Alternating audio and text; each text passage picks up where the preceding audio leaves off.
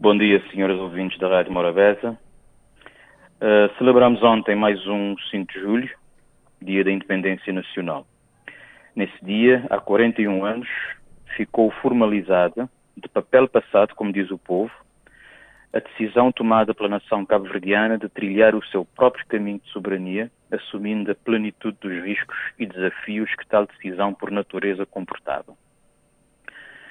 A decisão parecia à partida insana e a tarefa que, se perfilava no horizonte do recém-nascido Estado de Cabo Verde prefigurava-se como hercúlea e, aparente, e aparentemente impossível. Não se augurava nada de bom ao jovem país, as casas de apostas davam as menores probabilidades possíveis à sobrevivência do mesmo, pelo que, à luz do que hoje sabemos, faria fortuna quem apostasse contra essas probabilidades é o problema de acertar no Euromilhões a segunda-feira. Pois é, passados 41 anos ainda cá estamos, contra todas as probabilidades, ainda estamos de pé, com as canilhinhas bem finas e trêmulas, por certo, mas bem fincadas no chão poeirento destes calhaus aleatoriamente lançados no meio do Atlântico, com uma garganta desproporcionada em relação ao corpo raquítico no que diz respeito a progresso social e económico. Mas isso faz parte da nossa idiosincrasia enquanto povo. Que seria do cabo-verdiano sem a sua proverbial basofaria e panache, sem a sua autoconfiança sem noção?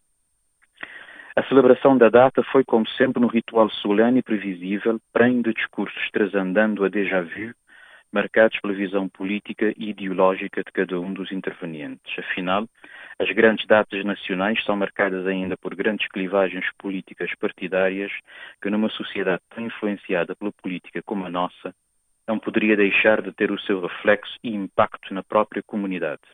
De qualquer forma, as celebrações do 5 de julho não são o que eram, arriscando-se a data fora dos aniversários redondos a passar quase despercebida, não fosse a circunstância de ser feriado e a difusão na comunicação social e redes sociais dos tais discursos solenes e de circunstância a que me referi atrás.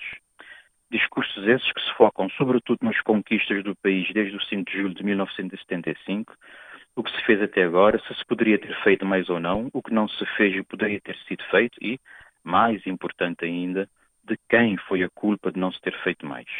Muitas vezes todo o resto do discurso é apenas um artifício necessário para se chegar a esta última questão. Trata-se assim de uma visão de retrovisor daquilo que ficou para trás do caminho percorrido, não do caminho a percorrer. É a contemplação da obra feita, com as suas imperfeições, os altos e baixos do processo de construção empreendido até ao momento do discurso. No entanto, entendo que o 5 de julho tem a ver sobretudo com a construção do futuro, com a edificação do nosso projeto comum enquanto nação. Para onde nos dirigimos? O que queremos ser? Qual o nosso projeto nacional? Com que meios o vamos construir? Quais as nossas prioridades? E não falta projetos políticos de projetos político-partidários. Não falta programas de governo que vêm e vão para a esquerda ou para a direita, para a frente ou para trás, conforme o apetite ou a vontade dos inquilinos do poder a cada momento. Refirma a projetos realmente nacionais, que mobilizem todas as forças e vontades nacionais num desígnio coletivo capaz de congregar todas as sensibilidades políticas num pacto de nação resistente e pétreo que define o rumo do país em direção ao futuro. E não existe futuro, futuro para o país, não existe projeto de futuro para o país sem a juventude, que é quem terá a responsabilidade de tomar nas suas mãos o testemunho da construção desse futuro e levá-lo em frente, passando-o de geração em geração de cabo-verdianos. Daí que urge perguntar se estamos a formar a nossa juventude atual, as nossas crianças, adolescentes e jovens adultos, no sentido da assunção dessa responsabilidade? Será que eles têm sequer a consciência desse ónus que lhes incumbe?